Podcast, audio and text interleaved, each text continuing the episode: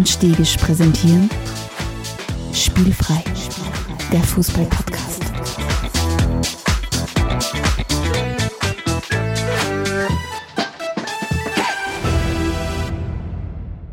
Herzlich willkommen zu einer neuen Folge von Spielfrei, dem Fußball-Podcast direkt aus Graz. Und wie immer, naja, wie immer, aber wie meistens in letzter Zeit im Kastel nehmen wir Stefan Adelmann. Hallo Stefan. Hallo. Ich freue mich auch schon drauf, wenn wir uns wieder in echt sehen. Es wird äh, erst dann passieren, wenn es nicht mehr 1000 Grad draußen hat. Weil inzwischen habe ich mich in, mein, inzwischen habe ich in meinem Loch vergraben, wo ich gerade so viel in der Internet zusammenbringe, dass ich, äh, dass ich mit dir gemeinsam eine Podcast-Episode aufnehmen kann. Ja. Aber erst danach wird es mir wieder rausschlagen, wenn es, keine Ahnung, nicht mehr so wüstenähnliche Zustände da draußen hat.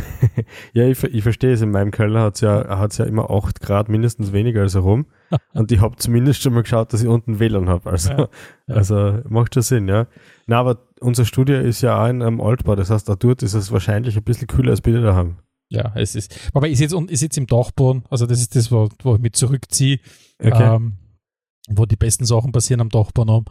Und, und dort sitze ich und, und zum Glück ist es, haben wir äh, aufgehört, irgendwann einmal das Ganze auch als Videopodcast rauszubringen oder Vlog, glaube ich, wie es du genannt hast, oder wie man das nennt. Nein, das ist kein Vlog. Aber das es ist kein Vlog, Vlogs, okay, aber sehr das wurscht. Ich kenne mich da nicht aus. Auf Ja. jeden Fall bin ich froh, dass es die heute, die, heute die Leute nicht sehen. Okay, aber du hast schon einen normalen Dachboden oder sitzt da so ganz oben am Hausspitz so Nein, nein, nein, finsteren Ding? Ich sitze ich sitz in einem ausgebauten Dachstuhl, äh, da, äh, in einem ausgebauten, ja. Okay, okay, weil sonst hätte ich jetzt wirklich geschaut, dass wir einen ordentlichen Spendenaufruf machen und dann so fensterlos im Dunkeln sitzt. Also sollte jetzt jemand von der Gemeinde dazu hören, ich weiß nicht genau, ob es wirklich ausgebaut ist, weil ich weiß nicht, ob es alles genehmigt ist, keine Ahnung. Es wird, wird schon nichts sein. Ja, wird schon nichts sein. Wir haben ja letzte Woche ein bisschen über ähm, Trainingslager, wie ich es nenne, geredet oder ich Sommertouren. Summer Tours, wie, wie es vielleicht in der internationalen Hey, was ist denn deine. Lieblings-Summertour gewesen, heuer?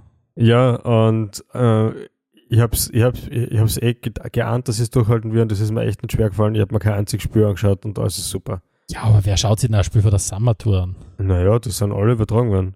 Wo? Auf den diversesten Streamingdiensten oder überhaupt gratis im Internet. Wirklich? Mhm. Sich kein Mensch schauen. Wenn interessiert Ja, das. Das bezweifle ich ganz stark, dass das kein Mensch anschaut. Ja, ganz eher. Also da ist meine Meinung sicher nicht mehrheitstauglich. Ja, und mir sind zwei Sachen sind aufgefallen. Erstens, ähm, man kann dort echt viel Kohle verdienen. Also auch für Fußballverhältnisse ist das sensationell arg viel. Ähm, ich habe gelesen, Arsenal hat für die acht Tage äh, in US of A äh, 8 Millionen Euro gekriegt. Naja, das passt ja genau. Dann kannst du den, Gabriel Jesus ein Jahr bezahlen. Ähm, oder irgend sowas. Nein, Aber es ist schon verrückt, wie viel das ist. ja, vor allem, be beziehungsweise haben wir ja letzte Woche sogar dann in unserer Schwerpunkt-Episode ja äh, äh, erwähnt, dass es bis zu 20, 25 Millionen raufgeht. Bei den, ich meine, Arsenal ist einer von den ganz Großen, aber für den ganz, ganz Großen, die haben dann schon nochmal mehr ab. Also das ist, Mhm. schon, ist schon komplett irre. Aber wie gesagt, wir haben ja letztens das Bild beleuchtet. Einerseits äh, die wirtschaftliche Lukrativität, andererseits natürlich, äh, ja, die Nachteile, die, die, die, die, die dem Ganzen irgendwie zuspülen. Aber ja, äh, alle, die es nicht angehört haben, unsere letzte Episode, Episode 83, denen empfehle ich wirklich wärmstens, ähm, sich die, die letzte Episode anschauen, weil ähm, es sollte hoffentlich für jeden und für jede was dabei sein. Und ansonsten für alle diejenigen, die noch nie äh, da waren, herzlich willkommen. Heute geht es in unserer äh, Episode 84, in unserem alten Format von Liga zu Liga weiter. Das heißt, wir widmen uns heute wieder dem Alltagsgeschäft, das ja ähm, im, im Herrenfußball äh, ja wieder begonnen hat. Und bei den Damen ist es ja so, dass da ohnehin ein sehr, sehr großes Highlight jetzt im Moment angestanden ist und immer noch Mhm. läuft. Und das sind unsere, ja, unsere Bausteine des heutig, der heutigen Episode. Ich freue mich schon drauf. Eine Anekdote hast du mir jetzt noch kurz weggenommen. Und zwar gab es natürlich eine, eine Tour rund um PSG. Die waren in, unter anderem in Japan unterwegs und der Nehmer, die Pfeifen, hat es tatsächlich geschafft, in einem Freundschaftsspiel, in einer Summertour, a sowas von einer orgen theatralischen Schwalbe hinzulegen, dass das eine extra Erwähnung wert findet, finde ich. Und es zeigt einfach nur, was das für ah, ah, furchtbarer Kick Ja. ja. Es wird wieder mal bei PSG so laufen. Sie werden wieder mit 25 Punkten Vorsprung die, die französische Meisterschaft gewinnen. Ähm, ich würde es ihnen wünschen, dass es irgendeinen Rivalen gibt, der ihnen das vielleicht streitig macht. Aber es wird heuer wieder so sein, dass PSG wieder außer PSG-Fans wieder allem scheißegal sein wird, was die abziehen. Sie werden wahrscheinlich trotzdem äh, wie immer unmoralisch viel Geld verdienen, haben wir eh schon mehrmals besprochen. Aber ja, Neymar ist halt Neymar. Wird, nie, wird nirgends eine Legende sein und das wird er sich irgendwann einmal, vielleicht einmal äh, selber dann ankreiden müssen. Schön zusammengefasst. Also wenig, wenig emotionales bei mir, finde ich gut, mit klareren Worten. Gut, Stefan. Schauen wir rein, oder? Schauen wir uns es als erstes, ich würde sagen, die Reise geht ins Mutterland des Fußballs, oder? Äh, Österreich. Na, aber äh, es, wir sind ja, wir, wir, wir, wir nehmen ja auf am, am Tag oder wir veröffentlichen ja am Tag des ersten Halbfinals der, der Europameisterschaft 2022. England gegen Schweden steht heute am Programm Ähm, und morgen gibt es noch das zweite Halbfinale Deutschland gegen Frankreich. Und es war bis jetzt wirklich eine richtig, richtig gute Europameisterschaft. Also das, was ich mir erhofft habe von dem Turnier, ist tatsächlich auch eingetreten. Mhm. Ich habe immer es, gesagt, es gibt heuer ein großes Turnier in diesem Kalender. Das ist die Europameisterschaft in, in England. Ähm, und, und ich glaube, sie wird, äh, oder zumindest meine Erwartungen sind bis jetzt absolut erfüllt worden. Ja, ich meine, es hilft halt ungemein, wenn du, wie du sagst, vorher gesagt hast, äh, Mutterland des Fußballs in England ist halt jedes Stadion geil, es ist gute Stimmung, es ist viel los. Uh, sogar, man, uh, wir kommen dann eh noch drauf zu sprechen, aber, aber Österreich gegen Deutschland war ja in, in, im Stadion von Brentford und das ist jetzt nicht so riesig, vor allem nicht für Premier League-Verhältnisse und, und selbst das ist voll geil gewesen, ja. Ja, und ich habe also ich hab sehr viel, ich, ich wirklich, ich mir Anfang des Jahres, also wie mir zum ersten Mal überlegt habe, was mache ich denn überhaupt heuer mit dieser, mit dieser WM in Katar und so weiter, mhm. habe ich mir echt schon gedacht, okay, auch die letzten Weltmeisterschaften waren für mich so ein bisschen so ein, ah ja, ich habe mich nicht wirklich dafür ganz im großen Stil begeistern können. Ich mir echt gedacht, woran liegt es? Liegt es daran, dass ich einfach immer älter werde und mir einfach die Turniere eins ist bis andere und es alles verschwimmt? Aber ich habe echt gemerkt, na, es liegt einfach an den Rahmenbedingungen. Wenn halt eine Fußball-Europameisterschaft in England stattfindet, dann finde ich das einfach richtig cool. Und ich habe das ja. auch sehr, sehr intensiv. Ich habe schon längere Zeit wirklich kein Turnier mehr so intensiv mitverfolgt, wie, glaube ich, diese, diese EM. Ich glaube, die ja. letzte war die WM 2014 der Herren in Brasilien, glaube ich. Das ja. ist das letzte, was ich so intensiv mitgekriegt habe. Weil damals dann äh, 2016 in Frankreich, das ist auch vielmals verschwommen, die Russen, das habe ich überhaupt nicht gescheit mitgekriegt. Obwohl WM, EM 2020, das habe ich auch bisschen mitverfolgt. Das hast du mitgekriegt, ja. ja. Ja, also ich muss sagen, die, die Rahmenbedingungen sind, sind sehr, sehr gut. Ähm, Infrastruktur und so weiter, alles tipptopp. Die mediale Berichterstattung ist cool, vor allem für ein Frauenevent, weil das ja in der Vergangenheit echt immer äh, ein bisschen unter den Tisch gekehrt wurde. Und dann das Allerwichtigste haben wir natürlich jetzt noch gar nicht besprochen, die Leistung der Ladies ist natürlich auch sensationell. Also das ist Fußball auf hohem Niveau, das glaube ich, braucht man nicht echt in keinster Weise kleinreden. Wir, wir scheuen ja sowieso immer den Vergleich zu den Männern, weil das nichts bringt. Aber wenn man es einfach für sich so stehen lässt, die Leistung ja, es war einfach cool anzuschauen. Ja. Es war, es war richtig, eine richtig gute Qualität, die geliefert wird und ich glaube, da kann man auch schon ein bisschen eine Zusammenfassung machen, weil das Turnier wird, ich mal, nicht in den letzten drei Spielen inhaltlich, spielerisch komplett aufgeladen. Aber ja, es war einfach bis jetzt eine richtig, richtig starke, offensiv geprägte Europameisterschaft. Ich finde, das, das, das Spielniveau hat sich einfach in den letzten Jahren ähm, sukzessive immer weiterentwickelt. Du merkst einfach, dass so viele Länder einfach so noch gezogen haben in den letzten Jahren. Die Spanierinnen und so weiter, die Italienerinnen. Italien ist ja abgekommen der Saison erstmalig bei den Frauen ja auch eine Profiliga. Die Spanierinnen haben in den letzten Jahren ja unglaublich nachgezogen. Äh, mhm. Natürlich angezogen, vor allem von Real und Barca.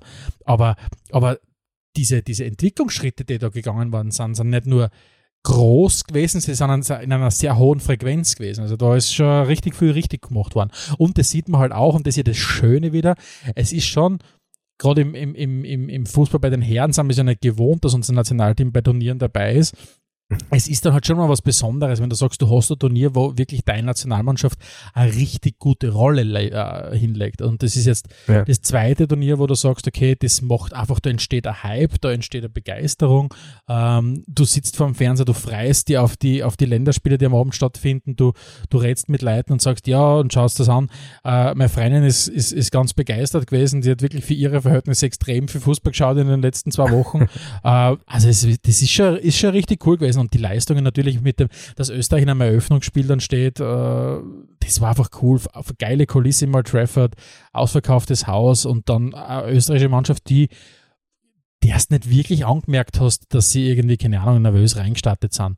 Natürlich, natürlich wirkt das Ganze ein bisschen, aber es war trotzdem eine, eine geile Leistung. Ja. Du verlierst natürlich bitter 1 zu 0 äh, im ersten Gruppenspiel, aber trotzdem eine Wahnsinnserfahrung, nicht nur, nicht nur für die Spielerinnen, sondern für, für den ganzen österreichischen Fußball. Ja, also selbst wenn man jetzt die Österreich-Brille runter tut, finde ich, die Leistung kann man so stehen lassen, die kann man sich anschauen, da kann man stolz drauf sein. Ähm, vielleicht gehen wir gleich ein bisschen ins Detail. Eröffnungsspiel hast du schon gesagt, äh, Österreich hat auswärts ja äh, gegen England 1-0 verloren. Aber Stimmung und Kulisse waren, waren tiptop. Spiel war natürlich schon, ähm, ich würde sagen, schon eher einseitig. Also das, das, das 1-0 war vielleicht ein bisschen schmeichelhaft, aber man hat halt hinten versucht, souverän zu stehen, hat sie nicht abschießen lassen und das war letztlich ja auch keine schlechte Idee, muss man sagen. Ja. Na, absolut, absolut. Ich glaube, du bist, du bist nach dem Spiel rausgegangen und hast das Gefühl gehabt, okay, es ist eher nur die Frage gewesen, wie hoch verliert man vielleicht so eine Partie, oder vielleicht, wenn alles passt, holst du vielleicht einen Punkt, aber man geht erhobenen Hauptes raus und das hat mhm. natürlich schon, und die Mannschaft kommt halt extrem stark über, über Selbstbewusstsein, das, das, das merkst du natürlich, das ist so eine eingeschworene Truppen, ähm, die kommen natürlich extrem über das über Selbstbewusstsein ja. und über das, über, ich glaube, Dynamik und Momentum sind so zwei Wörter, die, glaube ich, essentiell sind für, fürs ja. Nationalteam. Und, und gerade dieses Selbstbewusstsein und was das mit einem anstellt, wenn man das auf einmal nicht mehr hat, sieht man wunderbar beim letzten Spiel, dann Spiel 3 war gegen, gegen Norwegen.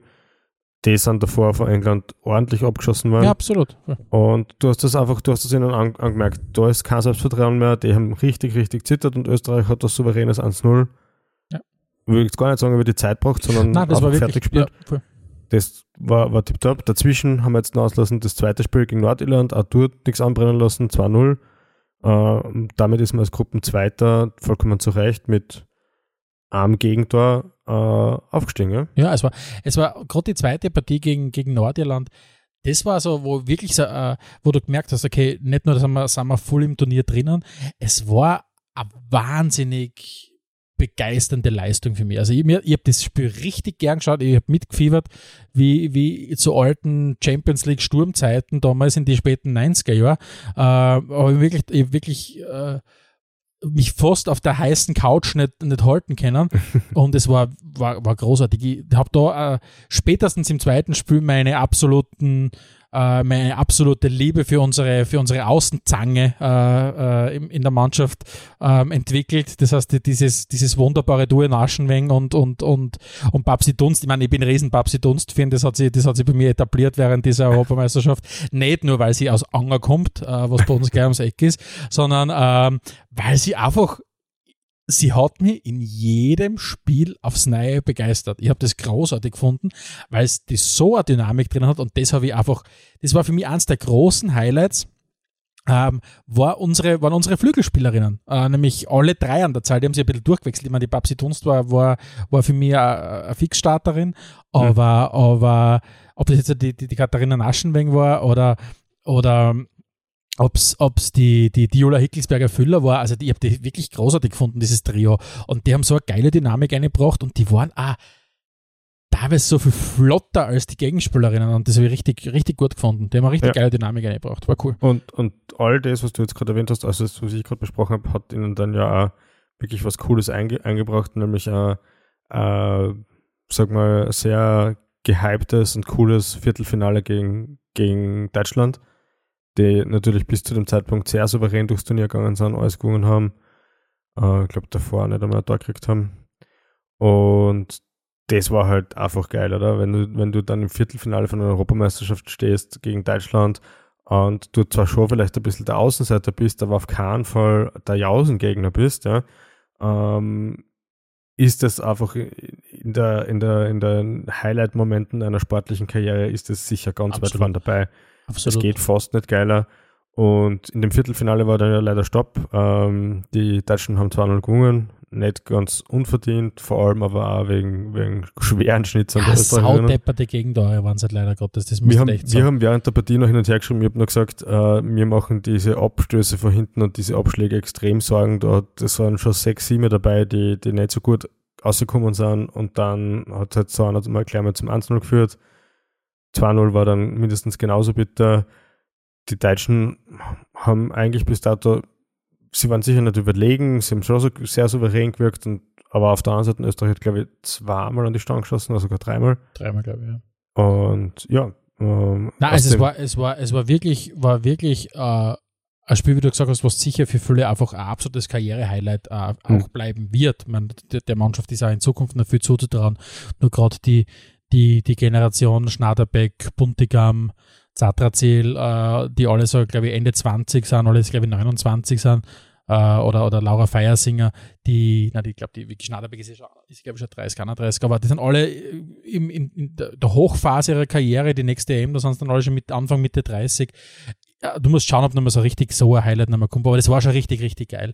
Und mhm. du hast die Deutschen so weit gehabt. Sie, sie waren so weit, dass das, dass das, wenn das Glück ein bisschen mehr auf deiner Seite ist, die, die Partie für die ausgeht. Und da wieder mal mein Babsi-Dunst-Moment, wenn es wieder aus, aus 35, 40 Meter äh, mal hinschneuzt. Also das habe ich, hab ich großartig gefunden. Die trifft die Lotten aus 40 Metern. Also für mich einer der und ich, ich habe wirklich sehr viele Spiele angeschaut, auch mal andere Mannschaften angeschaut. Ich, eben, äh, aber eine wirklich, wo du gesagt hast, die hat im Turnier richtig auf sie aufmerksam gemacht und das habe ich, hab ich cool gefunden. Ja. Dass endlich einmal also sagst, sie, du hast jemanden dabei. Du hast jemanden dabei, der. Mein, ja, kommen wir vielleicht da schon zu meiner Frage nach der ähm, äh, besten Spielerin der Österreicherin. Ist das für dich die Babsi Dunst? Ja, ich bin, was ich bin, ja, ich bin, einerseits bin ich ein bisschen äh, Laura Feiersinger Fanboy, das bin ich tatsächlich schon seit der letzten EM, ja. äh, weil ich sie einfach extrem cool finde und weil sie echt, sie hat, sie erinnert mich so ein bisschen, weil sie trat sie so viel ein im Spiel, sie, sie schafft es jedes Mal, dass sie sie in ein Chaos eintrat und dann irgendwie rauskommt aus dem Chaos und noch immer einen Ball am Fuß hat und das finde ich irgendwie großartig an ihr. Ich habe allgemein diese, diese, die, die, die, diese Erfahrung und die Qualität im Mittelfeld mit, mit, mit Sarah Buntigam, mit der Laura Feiersing und der Sarah Zatrazil, das habe ich cool gefunden.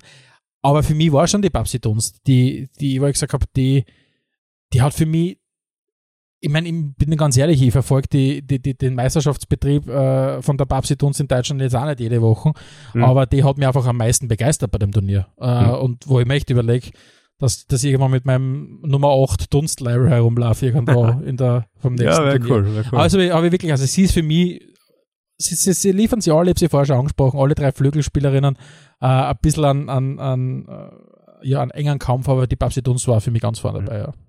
Aber für mich wäre es vielleicht eher das Feiersinger gewesen. Also ja. ich sehe das so wie du, dieses leicht chaotische Spiel mit dem unglaublichen Willen, aber den ja, sie, ich glaube, sie läuft da 15, 20 Kilometer, wenn es sein muss. Ich glaube, wenn es da, wenn's da noch 180 Minuten spielst, wird es halt nicht immer laufen. Ja. Äh, sie wird zwar down umfallen, aber bis, bis abpfiffen wird, wird es halt laufen. Und, ja. Aber sie hat dann schon, man darf es jetzt auch nicht nur aufs Physische reduzieren, weil sie hat dann schon sehr coole Sachen gemacht, weil ähm, sie hat dann schon immer wieder so fast ein bisschen so Luka Modric-Moments, wo du sagst, okay, du drast dir einfach geil ein, kommst aus der Situation und machst irgendwas, um plötzlich eine mhm. ganz neue Dynamik im Angriff zu schaffen. Ja. Also das war, das war cool. Und sowas wie Enttäuschung gibt es auch in der Mannschaft? Hast du das ausgefunden? Enttäuschung. Es, es ist jetzt vielleicht ein bisschen schwer, schwer zu sagen, nach so einer coolen Leistung gibt es wirklich jemanden, der Enttäuschung ist. Es hat einfach für mich ein, zwei Spielerinnen gegeben, wo ich gesagt habe, die haben für mich nicht ganz die ho die allerhöchsten Erwartungen erfüllt, die ich gehabt habe. Ich glaube, die Niki Biller hat, hat schon einen sehr schweren Stand teilweise gehabt vorn drinnen, weil, mhm. weil sie wirklich oft einmal 20, 25 Meter auf, auf, auf, auf weiter Flur keine Mitspielerin gehabt hat und teilweise ist schon gegen richtige Riegel antreten in der Innenverteidigung, aber für das hat sie eh gut gemacht. Aber natürlich war es schon so, dass man, dass man sich fragt, irgendwann, kann man oder muss man von einer Fußballerin des Jahres in Deutschland 2021, die 21 Torschützenkönigin, glaube ich, geworden ist, kann man sich da oder muss man sich da mehr erwarten können, dass die No mehr dem Spiel ihren Stempel aufsetzt, äh, aufdruckt. Aber ich würde jetzt auch nicht zu hart in der Kritik sein, aber mhm. da habe ich mir insgeheim natürlich schon ein bisschen mehr erhofft. Äh, also, wo ich mir vielleicht ein bisschen mehr erhofft habe, war bei der Vicky Schnaderberg. Ich meine, ich weiß, die hat eine sehr schwere Saison gehabt. Ähm, muss das einmal verkraften, dass man von Arsenal zu die Spurs gehen muss. Sicher auch nicht einfach. Zumindest bei den Frauen. Äh, na, Schmäh ohne jetzt da. Äh, es waren natürlich hauptsächlich Verletzungen, die sie immer und immer wieder die letzte Zeit zurückgeworfen haben. Aber sie war halt dann fit für die Europameisterschaft und ich habe mir ehrlich gesagt gedacht, dass sie sicher auch federführend da dabei sein wird, weil sie ist ja prinzipiell eine sensationell gute Spielerin. Und ja, man, der Gipfel des Ganzen war dann eben im letzten Spiel, hat sie, glaube ich, hat sie gar nicht gespürt. Mhm. Äh, war ein bisschen bitter. Ja. Ich meine, und ich glaube, da muss man wirklich fair sein. Ich glaube, wenn es die österreichische Nationalmannschaft in der Qualität oder in der Leistung bewerten wirst, müsste es halt eigentlich fast die Leistung von jeder Spielerin auf und abseits des Platzes in einen Topf werfen, weil nachdem wir schon ein paar Mal gesagt haben, haben sie die Mannschaft hier ganz stark über die, über die Mentalität definiert und über, das, äh, über die Art und Weise, wie sie auftreten. Da haben sicher viele Spielerinnen rundherum ums Spiel noch mindestens genauso einen hohen Beitrag geleistet, damit die Leistung so hoch ist. Und, und das ist ja das Scheine, für mich war es eine extrem starke Mannschaftsleistung und ich, mich mhm. kotzt es ja so an im modernen Fußball, diese, diese reine Glorifizierung nur für Einzelspielern. Also wir, wir schaffen es ja immer weiter wegzukommen davon, dass Fußball Mannschaftssport ist. Und, und, und es sind einfach die, dann wechselt wieder der Hans Wurst nach, nach Manchester City und bringt da wieder 25 Millionen Fans mit und verdient 800 Millionen Euro in der Woche oder irgend sowas. Das, Interess das, ist, das ist nicht mehr gut. Das ist, das ist aus ethischer Sicht nicht mehr gut, dass einzelne Menschen so äh, überhöht werden. Das ist aus finanzieller Sicht absurdest, was da mhm. passiert. Und deswegen finde ich es einfach, habe ich einfach das so, ich habe mich so wohl gefühlt während der Europameisterschaft äh, mit, den, mit, den, mit dem Nationalteam, weil sie einfach als Mannschaft so geil auftreten sind. Ja, und, und, und das habe ich irgendwie, und deswegen gibt es Enttäuschung. Vielleicht war die Niki Biller, habe ich mir noch mehr erwartet von ihr, aber die Erwartungen waren einfach sehr hoch. Aber und bei der, bei der Vicky Schnaderbeck bin ich gespannt. Ich kenne ihre Rolle jetzt nicht im Team. Sie dürfte schon ein bisschen eine Redelsführerin auch sein. Ähm, man hat sie doch immer wieder gesehen, dass sie diejenige war, die, die er angepeitscht hat alle. Aber, aber ja, am Feld natürlich ja. war es schon so, dass die immer wieder mal einen Aussetzer gehabt hat. Ja. Schauen wir uns noch das restliche Turnier an. Jetzt am Dienstag ist eben England gegen Schweden das erste Halbfinale und am Mittwoch dann Deutschland gegen Frankreich. Um Platz 3 gibt es keins. Am Sonntag in Wembley ist dann das Finale. Auf was legen wir uns fest? Wer, wer ist und wer steht im, im Finale? Glaubst du, so wie ihr, den Klassiker England gegen Deutschland? Ähm, ich ich würde mir England gegen Deutschland wünschen. Ich habe irgendwie so das Gefühl, dass es England gegen Frankreich wird, mhm. äh, weil die Französinnen, obwohl sie, äh, also ich glaube, sie sind ein bisschen da, wobei da kenne ich jetzt auch die Mannschaft zu wenig, aber sie wirken oft einmal ein bisschen wie der Anti, die Antithese zur österreichischen Nationalmannschaft äh, wenn es um die, die, das kollektive Auftreten geht und die Verschworenheit, weil die hab ich, das habe ich gar nicht mitgekriegt, was es da für, für, für ja, Skandale im Vorfeld gegeben hat oder im voriges Jahr, da diese zwei PSG-Spielerinnen, wo, wo dann ja der, dieser, die, die eine PSG-Spielerin ja mit äh, auf dem, auf dem Nachhauseweg angehalten worden ist, mit, mit, mit Eisenstangen verprügelt worden ist und das dann quasi der anderen PSG-Spielerin zugeschoben worden ist und so weiter. Also man kann fast sagen, typisch französische Nationalmannschaft, äh, aber, aber ja, trotzdem haben die so arge Einzelspielerinnen drinnen, dass ich ihnen fast zutraue, dass sie die Deutschen bieren. Äh, aber die, Deutschen, die, Aufstellung wird nicht ausbändelt, oder? Ich, ich, weiß nicht, ob der, ob, der, ob der verrückte Vogel auch irgendwas zum sagen hat, aber ich glaube Oder ob es mehrere gibt, die das kennen. Vielleicht ja, ist das auch es, französische Spezialität. Ja, es, es, also ich glaube, das Turnier läuft so oder, oder es bietet sich so an, genauso zu werden, wie man es wie im Fußball braucht. Es kommt zum Finale England gegen Deutschland und die Engländer werden wieder vor eigenem Publikum verlieren und am Ende gewinnen sowieso die Deutschen. Also insofern, also ich bin gespannt, ob die Deutschen ihr Comeback quasi feiern als, als Europameisterinnen, weil ich glaube, es war zwischen was 1993 und 2013 sind ohnehin nur die Deutschen Europameister äh, waren. Also mhm. äh, jetzt das kurze Intermezzo mit den Niederländerinnen, aber, aber ja, also ich bin gespannt, was kommt ich würde es, wie, wie bei jedem Turnier, würde ich es den Engländern oder Engländerinnen wünschen, dass sie einen Titel holen. Ähm, mhm. Einfach weil die englische Presse echt kacke sein kann, wenn du nicht gewinnst. Und ich würde es ihnen wirklich wünschen. Und das ja. ist eine coole, eine coole Mannschaft da. Also du, du wünschst, du wünschst der England, denkst aber an, an Frankreich sozusagen. Ich, ich, ich wünsche mir England gegen Deutschland. Ich glaube, es wird England gegen Frankreich und gewinnen wird Frankreich. Ja, aber wenn die Franzosen im Finale sind, dann gewinnen es die Deutschen nicht, das steht fest. Nein, ich sage ja, ich, äh, wünschen würde ich mir England gegen Deutschland im Finale. England wird Europameister, ja. aber sein wird es England gegen Frankreich und Frankreich wird Europameister. Ja, siehst und ich, ich tippe tipp auf die Deutschen. Okay, ja dann. Ja. Du, von, dem, von dieser Augenweide, die uns da regelmäßig in England äh, wirklich vom, wieder neu zum Fußball zurückholen hat können, kommen wir zum, zum tiefen Alltag nach Österreich, hätte ich gesagt, ja. Also von irgendeinem so Blue Jay Super äh, Zug, der mit allen möglichen Sachen ausgestattet ist, steigen wir ein in einen touristischen Bummelzug, gondeln ein bisschen südlicher und wir sind in England angekommen. Und äh, die, die erste Frage, die da gestellt ist, diskutieren, äh, in, in Österreich angekommen, ja. Äh, die erste Frage, die ich stelle, diskutieren wir überhaupt in irgendeiner Form über Salzburg oder sagen wir gleich, passt, die waren eh Meister und alles andere, was interessant ist, spielt sich dahinter ab?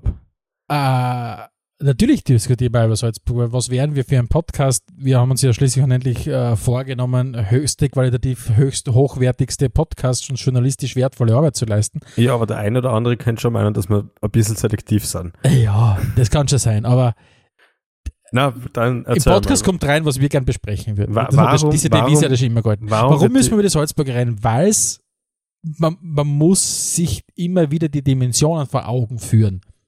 Weil sonst ist es einfach, man glaubt, das ist einfach immer so. Na, es wird nur immer schlimmer. Das ist das, was man, was man sich immer wieder vor Augen führen muss. Dass die, dass die, dass die, dass die Schere zwischen, zwischen arm und reich, würde ich fast sagen, wie in der Gesellschaft da, immer weiter auseinandergeht zwischen den Superreichen. Und das heißt jetzt nicht, dass die Salzburger inhaltlich, operativ, haben wir eh schon ein paar Mal gesagt, einen sehr, sehr guten Job machen. Du musst einmal als österreichische Bundesligamannschaft in der Lage sein, um 76 Millionen Euro äh, Spieler zu verkaufen in einer Sommerpause in einem Monat oder in zwei Monaten oder in eineinhalb Monaten. Das ist 76 Millionen Euro. Ich ja, glaube, Sturm gut, hat lange Zeit, da, Sturm hat, glaube ich, lange Zeit ein, ein, ein, ein, Jahresbudget von 15, 16 Millionen Euro gehabt. Entschuldigung, das sind vier bis fünf. Darf ein, ich kurz ausreden, bitte? Nein. Das sind, das sind vier bis fünf. Äh, da wirf ich trotzdem was ein. Wenn du den Fußball strukturell ausbeutest, dann ist, finde ich diese Zahlen echt extrem relativierend, ja. Nein, das wird, also erstens mal, wer beutet den Fußball aus? Strukturell die Salzburger, also die Red Bull Academy, Global Football Tactics, irgendwas. Ich weiß nicht, ob sie das ausbeuten. Ich glaube, das ist ein bisschen, ein bisschen sehr dramatisch. Ähm, ich finde halt, andere machen einfach einen extrem schlechten Job und sie machen halt einen Firmenjob und sie sind halt eine Fußballfirma und haben halt dabei gute Entscheidungen getroffen, aber ja. Wie die, wie die Akademien in Ghana und so weiter. Ich weiß nicht, ich finde ich find das. Ja, das, wir können nicht gleichzeitig Ajax hochleben lassen. Ja, aber ich, ich finde, das sollte man schon immer wieder ein bisschen in den Vordergrund werfen. Natürlich ist es beeindruckend, dass du, äh, dass du solche Spielerverkäufe prinzipiell machen kannst. Wenn du aber so wie Salzburg halt die aufstößt und den Liefering anfängst mit den Talenten, dann nur an sechs, sieben weitere Vereine in Österreich, insgesamt glaube ich 25 Spieler oder mehr, verleihst, dann die nächsthöhere Stufe in Leipzig hast, das ist schon irgendwie, also sie, sie machen alles im Rahmen des Erlaubten, das würde ich jetzt mal behaupten, also würde auf keinen Fall was unterstellen. Aber, aber ich finde halt, das relativiert das extrem. Das sind dann so Spielerverkäufe um 76 Millionen Euro. Finde ich jetzt nicht mal so beeindruckend, wie wenn das, keine Ahnung, Rapid machen würde oder so. Ja? Und wenn es auch nur bei Rapid auch nur ja, natürlich, die Hälfte wäre. Ja. Aber trotzdem ist es das gleiche Land. Ja, auf jeden Fall. Mh, hm, ich finde jetzt nicht, dass sie was ausbeuten oder dass sie einfach irgendeine Struktur schaffen. Die, das ist ja kein Geheimnis. Die anderen machen es nur extrem schlecht. Ich habe ein bisschen einen Einblick in andere Bundes, die, die treffen einfach ganz viele schlechte Entscheidungen und haben einfach nicht so gute Leute teilweise am, am, am gerade im, im, im Trainerbereich. Das ist ja, was die Salzburger ja extrem stark macht und ich möchte in Gottes Namen nichts verteidigen, was die Salzburger machen, aber was die Salzburger wirklich gut machen, ist auf auf, im, im, im Akademiealter nicht nur auf Spieler zu achten, sondern auf Trainer zu achten. Das ist ja bei vielen anderen Akademien wird das ja komplett sträflich vernachlässigt, dass du wirklich einmal darauf achtest, Akademie ist ja nicht nur da, um Spieler auszubilden. Im besten Fall bildest du in einer Akademie auch junge Trainer aus, Talentierte, die dann weiterkommen mhm. wollen. Und das ist jetzt nichts, was du sagst, okay, das ist jetzt irgendwas Böses, was Salzburg macht, sondern das machen halt einfach viele andere viel, viel schlechter, weil halt eine Freundelwirtschaft herrscht und so weiter. Ähm, und, und das ist halt was, was du schon als, als Traditionsverein dann auch schon den Spiegel vorhalten musst und sagen, okay, nur Salzburg bashen ist halt schwierig, wenn du selber deine Hausaufgaben halt nicht gut machst. Jetzt natürlich, und das ist ja das, was ich vorher sagen wollte, äh, bevor du mir in das Wort gefallen bist. Ja, was, ich, wissen, was, ich, was ich sagen wollte, ist, man hat lange Zeit argumentieren können, Sturm macht Sachen falsch, Rapid macht Sachen falsch, Austria macht Sachen falsch, Salzburg macht Sachen richtig, deswegen sind sie so gut. Das war, das war eine einfache, einfache Erklärung.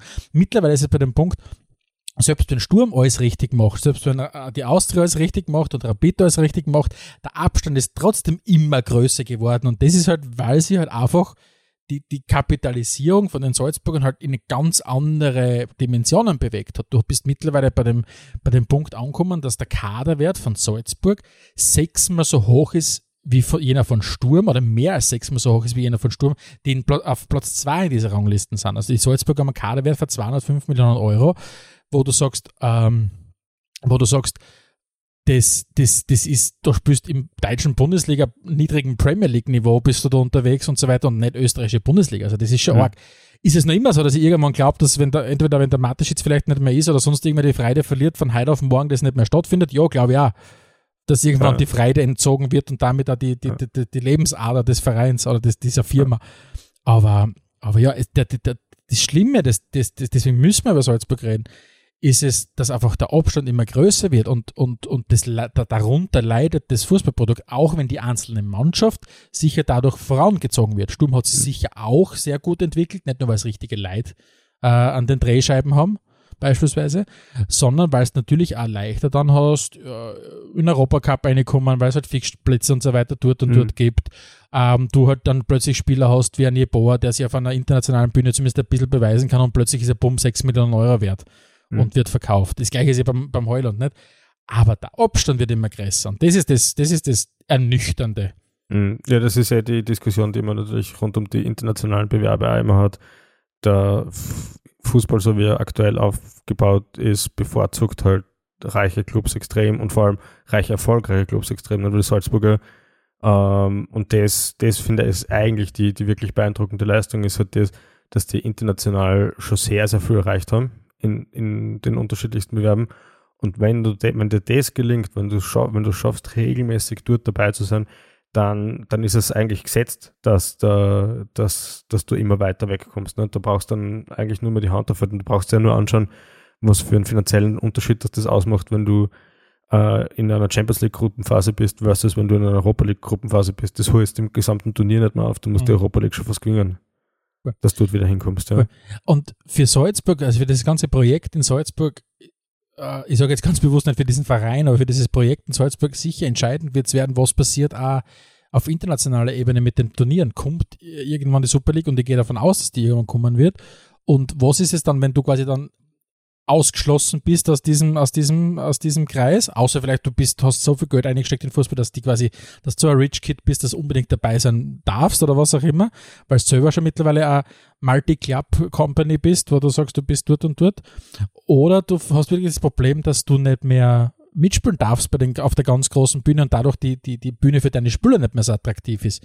Mhm. Weil jetzt natürlich wenn ich, so wie es jetzt diesen, diesen jungen 18-jährigen Nationalspieler aus Frankreich geholt haben, äh, um 13 Millionen Euro, was das Jahresbudget von den meisten, also nicht jetzt von Rapid und Sturm und, und, und so weiter ist, aber ich glaube, das ist mehr als das doppelte Budget von, von manchen Bundesliga-Vereinen bei uns. Ähm, für den ist es natürlich klar, der ist 18 Jahre, der weiß, der spielt jetzt in Österreich, wird wahrscheinlich der Meister, das heißt, der kann Wochenends richtig gut unterwegs sein, ist dann, ist dann, ist dann unter der Woche spielt der Champions League, eine bessere Bühne gibt's nicht. Nur was ist, wenn dir als Salzburg die Bühne fällt? Also das mhm. ist das, worauf ich gespannt bin. Funktioniert dieses, dieses Business Model, wie ich es jetzt ganz bewusst nenne, bei den Salzburger auch noch so, wenn, keine Ahnung, deine Bühne dann die, unsexy Champions League ist, die die mhm. UEFA mhm. macht, die nicht so cool ist wie die Nike, na Nike will gar nicht reinziehen jetzt da, aber die, die, keine Ahnung, irgendwas Super League, baut bei Blackstone, Venture Capital Fund oder irgendwas, keine Ahnung, ja. so ein Scheiß. Ja, mein, mein Gefühl sagt mir, wenn die Super League dann wirklich einmal da ist, dann geht's in, wie auch immer dann die restlichen internationalen Bewerbe ausschauen werden, weiß nicht, ob man der Champions League genauso festhaltet, wahrscheinlich eh, da wird es dort nur ein Ziel geben und das ist so attraktiv dazustehen, dass die Großen aus der Super League überlegen, ob sie die mit aufnehmen. Ich glaube, das, das kann nur die Bühne für den nächsthöheren Bewerb sein. Ja. Und dann, glaube ich, bist du halt einfach als Salzburg nicht so attraktiv, weil du hast weder die riesengroße Fanbase noch sonst irgendwas. Da, glaube ich, geht es ja. wirklich nur darum, dass so, der Scheideweg für Red Bull nehmen sie jetzt wirklich quasi die Mitgliedsgebühr von 200 Millionen Euro äh, quasi in die Hand, um Mitglied von diesem elitären Club zu sein oder nicht. Ja. Aber Salzburg vielleicht nicht, aber das, das Red Bull Imperium in irgendeiner Form, das könnte man Ob schon. Ob die Leipziger das dort mal hinschaffen, ist die Frage natürlich, ja. Ja, oder irgend so Red Bull World Club oder so, weil es ist ja wurscht, wenn du eh nirgends so richtige Identität hast, kannst du eh Irgendwie Kann so das der Identität sein, ja, sein dort. Ja, ja. kannst, kannst machen, was du willst. Ja, schauen wir vielleicht zum nächsten Club auf unserer Liste. Das wäre ja dann eh schon unser Verein Sturm. Die, die schätzen wir so als Salz, Salzburg-Ärgerer Nummer 1 ein. Wenn, wenn wäre dann der, oder? Ja, ich, ich hoffe es. Also ich würde es mir wünschen, zumindest haben es die, die letzten zwei Jahre so angedeutet, als wären sie das. Und jetzt ist halt dieses, ich nenne es jetzt mal verflixte dritte Jahr.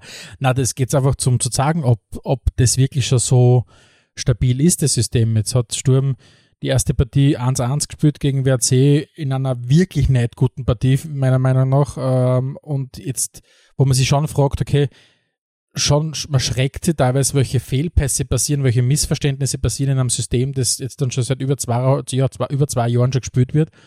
Äh, ich würde es mir wünschen, dass Sturm die zweitstärkste Mannschaft in Österreich ist. Äh, jetzt jetzt wird es halt wirklich wichtig zu beweisen sein. Ich meine, was was, was du bei Sturm zum Beispiel siehst, ist, wenn du dir die Transfers anschaust, man, man bleibt halt ganz stark auf dem, auf dem, auf der Einkaufsstrategie, die man, auf die man aufgesprungen ist junge Talente, entweder junge österreichische Nationalspieler, die vielleicht schon mal im Ausland waren, aber wenn sie sich da nicht ganz durchgesetzt haben, dann mhm. wieder zurückzuholen. Also das ist wirklich das Investieren in, in junge Nachwuchsspieler, die es im besten Fall dann schaffen. Wessel de Marco ist das beste Beispiel, natürlich auch der, der Tommy Horvath aus Slowenien, der jetzt da von, von Mura gekommen ist, der Schneck, der zurückkommt äh, aus Italien. Also es ist zum Beispiel ganz eine andere äh, Transferpolitik als beispielsweise die Austria betreibt. Nicht? Die Austria mhm. hat jetzt einmal auf einen Schlag einmal natürlich auch junge Spieler geholt, aber mal quasi so ein, ein Vierer-Angebot äh, vom Lask geholt oder Ex-Lask-Spieler geholt. Da dürfte es irgend so ein Angebot geben haben oder was auch immer. Kauf drei, kriegst den vierten dazu. Die haben halt mit Raguz, Ranftl, Holland und, und Andy Gruber halt schon vier Spieler geholt, die halt genug Bundesliga-Erfahrung haben. Und, mhm. und jetzt ist, jetzt sagt sie dann halt für mich, wie sehr ist Sturm wirklich schon die zweitbeste Mannschaft ähm, mit dem System, das etabliert ist? Oder überspannst du irgendwann deinen Bogen im Sinn von junge Spieler holen, die sie dann entwickeln, die du dann weiter verkaufst? Oder brauchst mhm. du doch vielleicht irgendwo einen Reinhold Ranftl auf der Seite, der beispielsweise dann unterwegs ist? Und ich bin gespannt, was, wie du das siehst.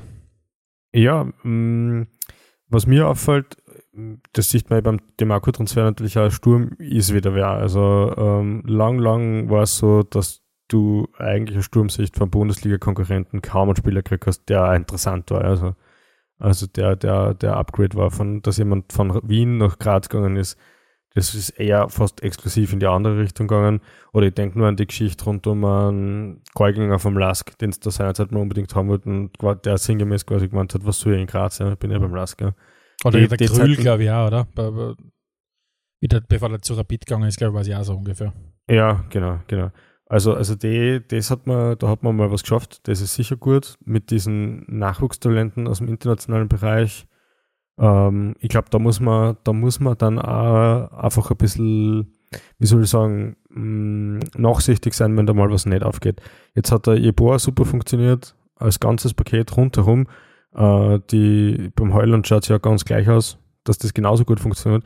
Und wenn dann Tommy Horvath zum Beispiel nicht aufgeht und man wird, man holt da nicht das große Geld ein oder er passt leistungstechnisch gerade mal für Sturm oder vielleicht nicht einmal das, dann muss man das halt auch hinnehmen als Risikostreuung und dann ist halt auch Transfer mal nicht aufgegangen. Ja. Mhm, also ich glaube, das, das stimmt absolut. Und aber was mir halt frage ist, braucht es noch einen zusätzlichen aus der Liga Jantscher Goran Stankovic, äh, wo du wirklich sagst, okay, die, die, die haben keinen Probeführerschein mehr, sondern die sind schon, die dürfen schon, die dürfen schon mit 05 fahren, theoretisch. Mhm. Ähm, und, und die haben keine Ahnung, einmal 350 Profispiele oder 250, mhm. 300 Profispiele in die, in die, in die Viers und so weiter. Ja, meine, vor, äh, der, oder, Saison, oder, hm? vor der Saison hätte ich gesagt, äh, irgendwie noch ein gestandenen Innenverteidiger wird nicht schauen. Jetzt mag ich aber nach dem Spiel am Wochenende jetzt auch nicht auf den Affenkro draufhauen, weil das war halt einmal jetzt nicht so gut. Aber da hätte ich noch irgendwie Potenzial gesehen. Wenn du den Stankovic nicht in der Innenverteidigung spielen lässt, dann würde ich sagen, noch einen zweiten gestandenen Innenverteidiger wäre vielleicht nicht so verkehrt. Bei allen anderen Positionen finde ich das absolut passend, was man da mhm. als, als erste Möglichkeit und als Alternative hat. Also, mhm. also ich, mit, mit der Entwicklung von, von Alex Brass bin ich ja super zufrieden. Also das ja, hat, ich habe mir nicht gedacht, habe mir nicht gedacht, dass der, der hat richtig seine Rollen gefunden, äh, und was du echt am Anfang nicht gewusst hast, okay, wo, wo spielt er jetzt eigentlich? Mhm. Ne? Ist der, spielt er ganz links lieber oder ist er doch eher, will er Zehner sein, will er Achter sein? Ich glaube, der hat jetzt, jetzt richtig seine Rollen gefunden, wird echt von Spiel zu Spiel selbstbewusst. Ich glaube, diese, gerade diese, diese, diese, diese Seiten da, Brass, Heul und das sind, glaube ich, die zwar harmonieren nicht nur menschlich, glaube ich, die sind, glaube ich, doch mittlerweile ganz gute Haberer waren, äh, aber ich glaube, die funktionieren am Feld richtig gut. Mhm. Aber trotzdem frage ich mich oft einmal, ob in dem Sturmsystem, und das wäre natürlich jetzt spannend als, als Laie den Christian Ilzer nochmal zu fragen, ob du nicht irgendwie das Gefühl hast, dass du dann trotzdem zu wenig Alternativen hast, wenn es dann über die Mittellinie drüber bist, ob dir nicht mal deine Flügelspieler im größeren Stil vielleicht fehlen, weil weil der David Schneck wirkt jetzt für mich auch keiner, der jetzt da ständig den, den, den Achter überläuft und dann versucht äh, durchzukommen, weil, jetzt weiß ich nicht, ob er so offensiv stark ist, dass er da wirklich eine Mhm. Gefahr ist. Oder ob er nicht eher mehr Gefahr aufreißt nach hinten dann. Mhm. Weil, wenn es so wie bei Sturm, und das ist ja das, was mich jetzt mal fast schon schockiert, wenn ich dann wieder lese, 55, 60 Prozent Ball äh, oder angekommene Pässe, da musst du jetzt schon wirklich aufpassen mit mutigen Offensivverteidigern oder Außenverteidigern, wenn da jeder zweite Ball gefühlt äh, zum Gegner geht und du dann komplett 60 Meter freie Bahn hast als, als gegnerische Mannschaft. Vor allem, wenn du Ja. einen Flügelspieler hast. Also das ist, puh, also Ich glaube, wir müssen uns jetzt dann auch anschauen, wie die anderen Vereine aufgestellt sind, damit wir Sturm vielleicht ein bisschen besser einordnen können. Eine Frage habe ich noch. Äh, in diesem Champions League äh, Playoff geht es entweder gegen, gegen Kiew oder gegen Fenerbahce. Ähm, das Hinspiel ist 0-0 ausgegangen, jetzt die Woche kommt es auf. Geht da überhaupt irgendwas gegen einen von den zwei Gegnern und gegen wen glaubst du, hätten sie am ersten eine Chance? Also ich glaube auf jeden Fall, dass das, was geht in so einer frühen Phase, weil oft auch bei anderen Mannschaften das, das Werkel noch nicht so rennt. Also ich halt die, die, ich- ich muss jetzt ganz ehrlich sagen, ich bin jetzt bei Fenerbahce nicht, bei Fenerbahce nicht so habe ich keinen Einblick, dass ich jetzt weiß, wer, wer läuft unter, wer, und wer, wer läuft da auf und so weiter.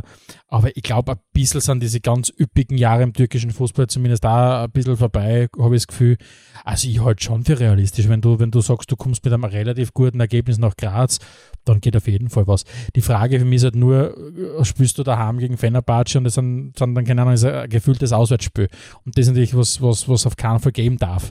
Äh, Das heißt, da muss halt wirklich der Sturmanhang einmal so weit sein und sie wirklich einmal bemühen, Karten zu kriegen, damit du nicht wieder, so wie es in dem Testspiel gegen Galatasaray war, gut, es war ein Testspiel, 1000 Grad draußen gegen ein Sturmfenster und dorthin, ja, aber, aber äh, ein Auswärtsspiel im, im, der, im eigenen Stadion, ich meine, es geht ja der Stadt, aber trotzdem, das wäre jetzt nicht das, was ich Bock hätte und deswegen, deswegen würde ich mir schon wünschen, dass Aber- Dynamo Kiew der Gegner ist. Aber das kannst das kannst ganz einfach abwenden. Du brauchst eigentlich nur marketingmäßig gut plakatieren, dass das schon ein Spiel ist, das die Champions League dazu gehört. Das heißt, da wird die Champions League Melodie im Stadion laufen. Wird es leider noch nicht. Wird's leider noch nicht. Wird's leider noch nicht. Das ist erst im, erst im Playoff. Das ist ja das Playoff, oder? Na, na, dritte Runde. Ah, ich kenne mich nichts aus, da hast Ja. du mal wieder. Nein, leider nicht, leider nicht. Also das heißt, sie müssten dann eh nur eine weitere Runde überstehen, wenn sie in Champions League wollen. Genau, so irgendwie, glaube ich, geht das, ja. Ich dachte, das war das Spiel, Na, wo sie na. entweder gewinnen und Champions League sind oder verlieren und in der Europa League sind. Nein, glaube ich nicht. Das werden wir noch nachreichen müssen. Ich bin mir jetzt Ich, ein ich recherchiere dann nebenbei gerade ein bisschen. Passt. Und zwischen Erzähl einen Witz inzwischen. Ja, haben wir einen Witz inzwischen, dann gehen wir zu Rapid. ah, sehr gut. Ah. Eigentlich war die Austropzettel. Na, gehen wir wirklich kurz zu Rapid. Das gefällt mir von der Chronologie eh eh besser. Na, Alexander, ich grätsch eine, äh, es ist die dritte Qualifikationsrunde. Es kommt Ah. dann erst danach das Playoff. Ja. Ah Gott, also Champions, ja. dann ist ja wurscht, was Ich werde es davor spielen. Ich werde es davor spielen. Sie, sie, soll, sie sollen es einfach trotzdem behaupten, dass sie spielen. Sie sollen es einfach in die, in die Playlist mit aufnehmen, die, die davor im Stadion läuft. Und, und das wird wohl reichen, dass die Leute ins Stadion kommen. Ja. Rapid. Da gibt es im Kader auch eine kleine Sensation, das muss man schon sagen, auch wenn er Rapid Vergangenheit hat, aber dass der Guido Burgstaller auf einmal wieder in Hütteldorf rauf, äh, läuft, das ist, da ist ihm schon ein kleiner Coup gelungen, würde ich sagen, oder? Ja, absolut. Und, und, und, und, und Burgstaller und Rapid, das finde ich halt einfach. Ich finde den Burgstaller jetzt viel cooler, als ich ihn früher gefunden habe, wie er bei Rapid war. Früher immer gedacht, was ist denn der für einer? Jetzt finde ich ihn einfach einen kultigen Typen. Ja, ich habe es eh schon mehrmals gesagt, wenn ich nicht in Graz, in der Grazer Gegend aufgewachsen wäre und Sturmfan wäre, sondern irgendwo in Wien wäre, wäre ich sehr wahrscheinlich ein Grün-Weißer. Ähm, und dann Macht ihn nicht extra sympathisch. Nein, aber, aber, aber wie soll ich sagen, das, das, das passt halt einfach zusammen und ich hoffe für ihn selber, dass er eine gute Saison hat. Ich hoffe, dass es trotzdem nicht reicht, um vor Sturm zu sein. Aber er tut einer Liga sicher ganz gut. Ich finde es schade, dass er, dass er weggegangen ist von St. Pauli. Ähm, ich verstehe aber auch, dass er, keine Ahnung, vor einem halbvollen äh, Allianzstadion spielen will. Das verstehe ich natürlich auch. Nein, es ist, ich verstehe, dass, es, dass er quasi sein Werkel bei Rapid noch nicht fertig sieht. Das muss ich schon sagen. Jetzt hast du die nochmal gerettet. Na gut, ja. ja. Ähm, was haben wir sonst noch am, am Zettel? Den Solbauer, Der Bundesliga Ferdi Treuf, der Ferdi Treuf äh, ist, ist auch fix verpflichtet worden. Okay. Und, und dann machen sie halt wieder so, was die Rapidler halt machen, sie kaufen halt auch wieder stark, also das, ja, die Rapidler kaufen halt in Klagenfurt ein und in Ried mit, dem- mit dem Bajic, mit dem Kreil und so weiter. Sehr, wird sehr gespannt sein. Also ich tue mir ganz schwer, Rapid wenig verfolgt in der Vorbereitung. Mhm. Haben jetzt doch ein paar Abgänge gehabt. Äh, auch der zweite Ljubicic-Bruder ist jetzt mittlerweile abgerissen. Äh, bin gespannt, wie wie die Sachen Ja. verkraften werden. Kitagawa tut vielleicht nicht so weh. Ja. Wird weder marketingtechnisch so viel braucht, noch, weil ich schätze mal, dass das der Hauptgrund war, noch sonst irgendwas. Ähm, ich habe mein Spiel angeschaut. Sie haben ja gewonnen 1 zu 0 am Wochenende. Zitterpartie, glücklich, das Ganze. Mh, ich meine, nach einer Partie kann man natürlich immer schwer sagen, ähm, wie, wie gut die Mannschaft jetzt wirklich ist. Äh, ich glaube, wichtig war, dass sie, dass sie den Feldhofer behalten haben, dass sie da festgehalten haben, dass der wirklich ein bisschen Zeit kriegt, was aufzubauen. Ähm, ich, traue ihnen jedenfalls zu, dass es nicht, dass sie eine bessere Saison spielen als letztes Jahr. Selbiges traue ich übrigens auch dem anderen Verfolger auf, äh, zu, nämlich der Austria. No besser als Dritter? Du meinst, dass die, dass die Sturm packen? Na, das nicht, aber, aber man, Austria hat halt am Ende der Saison einen absoluten Lauf gehabt. Davor haben sie alle gefürchtet, dass sie irgendwie, dass sie es über Strich überhaupt nicht schaffen und sowieso eigentlich gegen den Abstieg spielen. Und ich, ich glaube, es wird ein bisschen souveräner. Ja. Muss gar nicht sein, dass Ja. sie jetzt besser von der Platzierung her besser sind, sondern vielleicht einfach vom Eindruck, den sie Ja, ja. über die ganze Saison hinterlassen. Es ist sicher weniger Überraschung, ja. Ich meine, man hat schon gesagt, dass, wenn, wenn das Spiel ein bisschen vernünftiger läuft, dann kannst du auch Salzburgers mitnehmen in, in, in der ersten Runde im Eröffnungsspiel. Weil du, wenn, du sind schon ein paar Mal auf, quasi fast aufs klare Tor hingelaufen. Ähm, aber ja, haben es dann nicht schlau fertig gespielt, aber sie haben sich spannend verbessert natürlich. Nicht? Sie haben den, Bomber aus der, aus der Liga 2 geholt äh, mit dem Haris Tabakovic. Wir haben eh schon das, das Ex-Lask-Quartett angesprochen. Mhm. Früchtl im Tor, ich meine, zumindest der dritte Tormann bei den Bayern gewesen. Also äh, ich habe den Patrick Benz habe ich sowieso nicht ganz verstanden, muss ich ganz ehrlich sagen, dass der so gehypt wird. Mhm. Ähm, und, und ich glaube, der Früchtl dürfte, zumindest was man so gesehen hat im ersten Spiel, schon ein ganz vernünftiger Handscher sein. Also das, das, das Ja. könnte schon ganz passen. Ne? Ja, bin gespannt. Also ich glaube, mehr Ruhe. Ich glaube ähm, schon, dass die vier, die wir jetzt schon erwähnt haben, plus der WRC, die werden sie, die werden sie die, die vorderen Plätze so ein bisschen ausmachen, glaube ich. Da wird es nicht allzu viele Überraschungen geben. Was ich mir aber trotzdem vielleicht wieder frage bei der Austria ist, jetzt sind die ja vielleicht erfahrungsgemäß nicht diejenigen, die, wenn es ums Kassageschäft geht und allgemein um das wirtschaftliche Gebaren, die allertalentiertesten waren in den letzten Jahren, was man so mitkriegt. Man spricht, glaube ich, von 65 bis 70 Millionen Euro Schulden. Das ist ja doch einmal ein, halbwegs eine, eine Loppe. Ähm, Jetzt hast du mit, mit einem Ragutz, der, glaube ich, zwischendurch mal einen Markt Million gehabt hat, der Ranftl, der bei Schalke war, der Holland, der zurück ist, der Gruber Andi und so weiter, die verdienen schon ein bisschen Geld. Ich bin gespannt, ob sie den nicht wieder komplett überheben mit dem, was sie machen. Weil das ist wieder der Unterschied zu Sturm, wenn du, du halt, keine Ahnung, an, an, an, an Euro oder an Horvath holst, ein großes finanzielles Risiko gehst mit denen nicht ein, dass du sagst, du kannst Mhm. irgendwann deren Gehälter nicht mehr stemmen. Die Austria schafft schon wieder zwischen äh, von innerhalb von einem Jahr von, jetzt müssen wir mal zwei, drei Jahre irgendwie versuchen, gut drüber zu kommen. Ich glaube, der Manfred Schmidt hat ja selber gesagt, das kann ein richtig scheiß Jahr werden vor der letzten Saison. Dabei ist es dann eine gute Saison. Jetzt wirkt es schon wieder so, wie wenn es 15 Entwicklungssprünge weitermachen wollen und eigentlich schon wieder ganz vorne anklopfen wollen. Habe ich den Eindruck ein bisschen. Dann haben sie Mhm. den Jürgen Werner, ja, glaube ich, ins- ist es der Jürgen Werner, den ins Boot geholt, der glaube ich auch, ja, äh, äh, notorischer, Gro ich will nicht sagen Größenwahnsinnig ist, aber, aber schon sehr selbstbewusst ist. Also Ja. ich bin gespannt. Ja, es ist, es ist interessant, dass eine Mannschaft oder ein Verein, der letztes Jahr in erster Instanz die Lizenz nicht gekriegt hat, im Sommer dann so am Transfermarkt auftritt. Da bin ich bei dir. Also Es fast, ist- fast wie Barcelona, oder? ja, vielleicht ist das das große Vorbild. Die Frage ist nur, wenn du Austria Wien bist und TV-Rechte in die Zukunft verkaufst, kommt da wirklich ein Geld rein. Das, war's- das war's Oder, halt oder zahlst du, dass, dass dir wer verspricht, dass er 25 Jahre lang Ja, ausstrahlt? vielleicht musst du dann auf einmal Sky-Abos verkaufen gehen oder so. du kannst schon ins Stadion kommen, aber du musst uns auch Sky-Abo abkaufen. Ich weiß es nicht. Ja, also da habe ich überhaupt keinen Einblick. Ich glaube, was es das erste Mal sagen wird, ist dann eh, wenn die Lizenzanträge für die nächste Saison wieder ja, zum Aufstehen sind und dann spätestens sieht man, ob dort ein bisschen nachhaltiger gearbeitet worden ist oder nicht. Du, und eine Sache vom letzten Spieltag muss ich natürlich noch ansprechen. Hast du zufällig die Partie gesehen, ähm, Austria Lustenau gegen, gegen Wattens? Beantwort bitte die Frage selbst. Ja, du hast die Zusammenfassung Natürlich habe ich es nicht angeschaut. Das war, Gab es schon Austria Lustenau gegen wer ist die, die Rolle mit die spüren? Das war das Spiel der Runde, ich schwör's.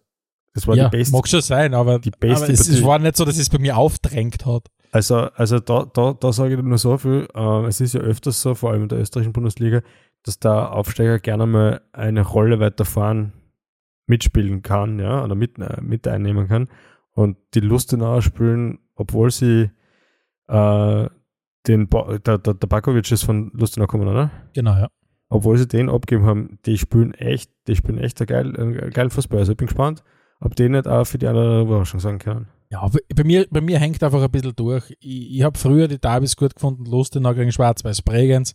Mhm. Äh, seit Schwarz-Weiß Bregenz, ich glaube, die gibt es gar nicht mehr, sondern glaube ich auch implodiert oder irgendwas. Ähm, ja, ich, weißt du, da, da spricht einfach der Frust mit, dass immer diese West-Derbys mit Austria Lustenau gegen gegen WSG Tirol oder Austria Lustenau gegen Altach. Die hätten sie es verdient, gegen, gegen Wacker Innsbruck zu spielen, das würde ich mir anschauen. Aber nicht WSG.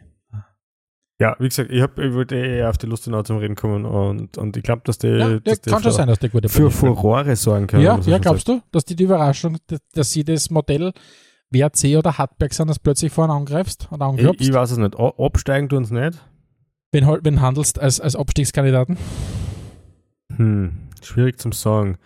Äh, ich, hätt, ich, ich, denke, jemand aus dem Kreise Ried, Tirol oder Klagenfurt. Okay. Du? Ich glaube, dass es die Altach erwischen wird. Ich weiß nicht, ob der Miro Klose schon so weit ist, dass der schon so vorne ist als, als, als Cheftrainer. Ich glaube, mhm. dass, dass irgendwie habe ich das Gefühl, dass der Miro Klose der erste Kandidat ist, der gehen muss. Mhm. Ja, sein Problem ist halt, er ist für einen, für einen Trainer echt ein bisschen jung da natürlich, hat noch nicht so viel Erfahrung, aber er ist zu alt, dass er sich selber noch einwechseln kann. Also ich glaube, das ist auch für Österreich, geht sich das leider nicht mehr aus. Wäre zwar witzig, aber. Ah, es wird stimmen, ja. Ja. Gut, Stefan, wir, wir fahren mit unserem, mit unserem Bummelzug weiter. Äh, der Zug wird wieder, bleibt gleich holprig. Wir fahren aber in die zweite deutsche Bundesliga, zumindest die Aussicht ist besser.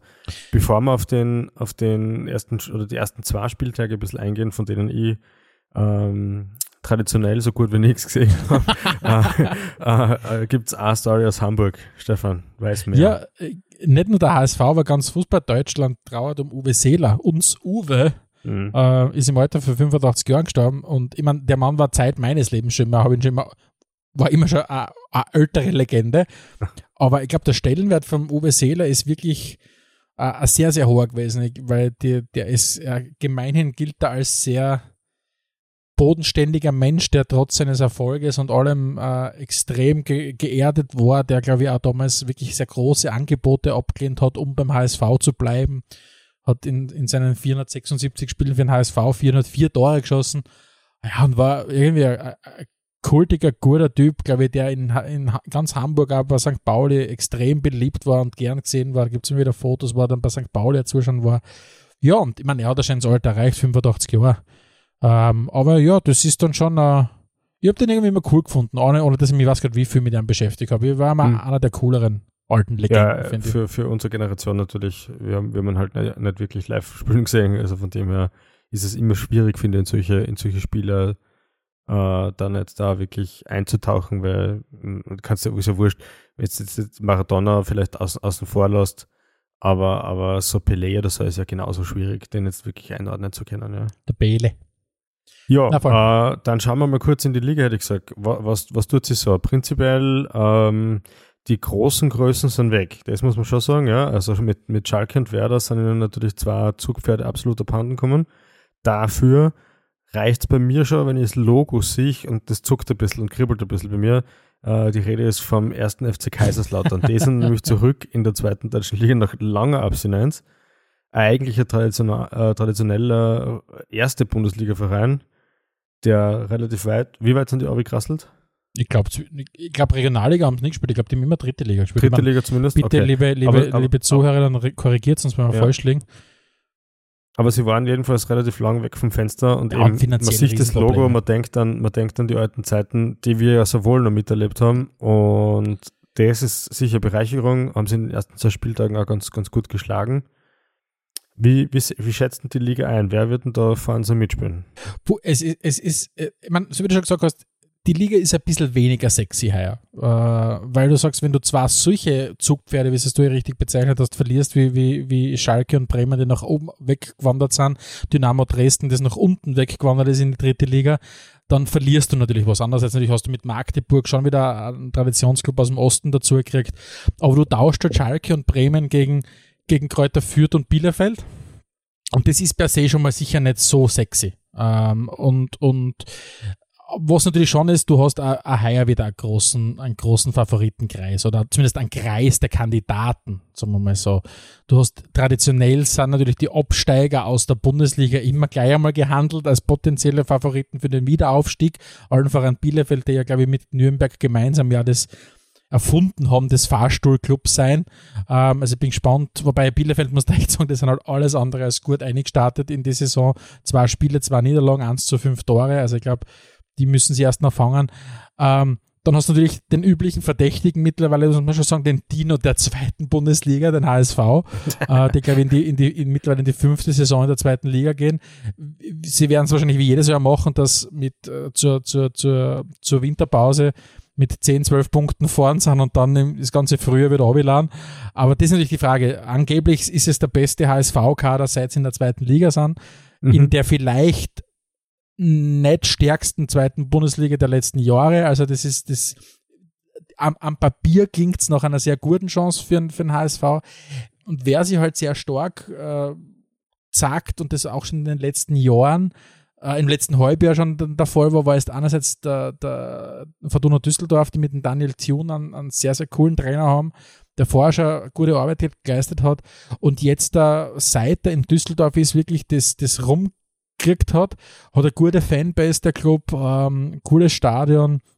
Also die sind auch gut eingestartet. Zwei Spiele, zwei Siege.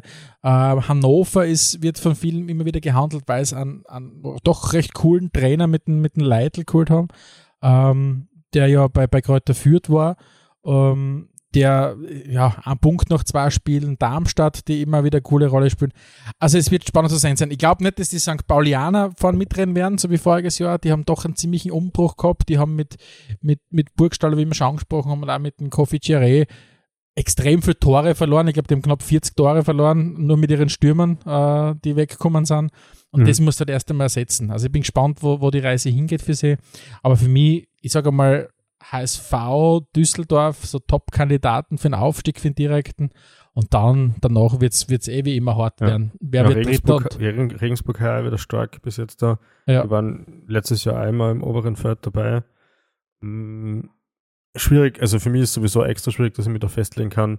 Ähm, aber ich, ich denke schon auch, dass sie der HSV schon langsam wahrscheinlich Richtung Bundesliga aufmachen wird. Ja. vielleicht, vielleicht ist heuer die große Chance oder vielleicht haben sie mittlerweile echt so irgend so so einen, so einen Fluch auf sich. Ich schaue gerade wieder Stranger Things.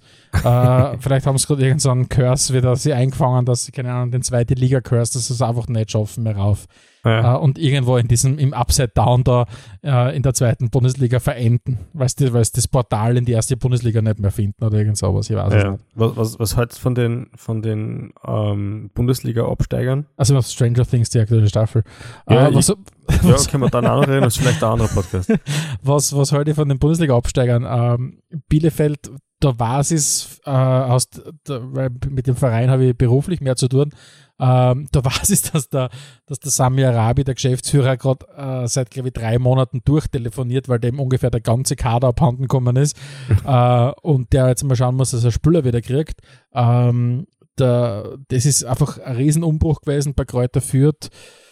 Ist der Trainer weg, äh, Mhm.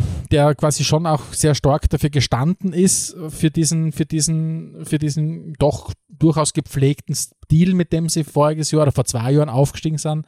Also zum ersten Mal seit einigen Jahren handle ich die beiden Absteiger nicht ganz vorn dabei in, in, in den, bei den Aufstiegskandidaten. Ja, da ist es eher die quasi etablierten Zweitligisten. Okay, ja, ich meine, gerade bei Bielefeld, wenn du ja schon sagst, der ganze Kader ist weg und, und führt Kader hin oder her, wenn du so viel zu schlecht bist für die erste Liga, dann wird es wahrscheinlich in Liga 2 schwer. Ja. ja.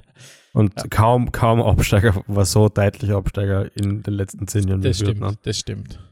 Ja, also cool, ist, jetzt, ist jetzt nicht so, dass du irgendwie das Gefühl hast, es gibt das Norwich-Pendant in, in, in, in Deutschland zu schlecht für die erste Liga, zu gut für die zweite Liga, so wie es irgendwie gefühlsmäßig Norwich ist ja. äh, in, in, in, der, in England. Also das hat man jetzt, glaube ich, nicht direkt. Ja, sagen sag wir so, es kann es vielleicht schon geben, aber es ist jedenfalls nicht führt, ich glaube. Ja, das, da können wir uns drauf einigen. Ich glaube, genau. das geht ja.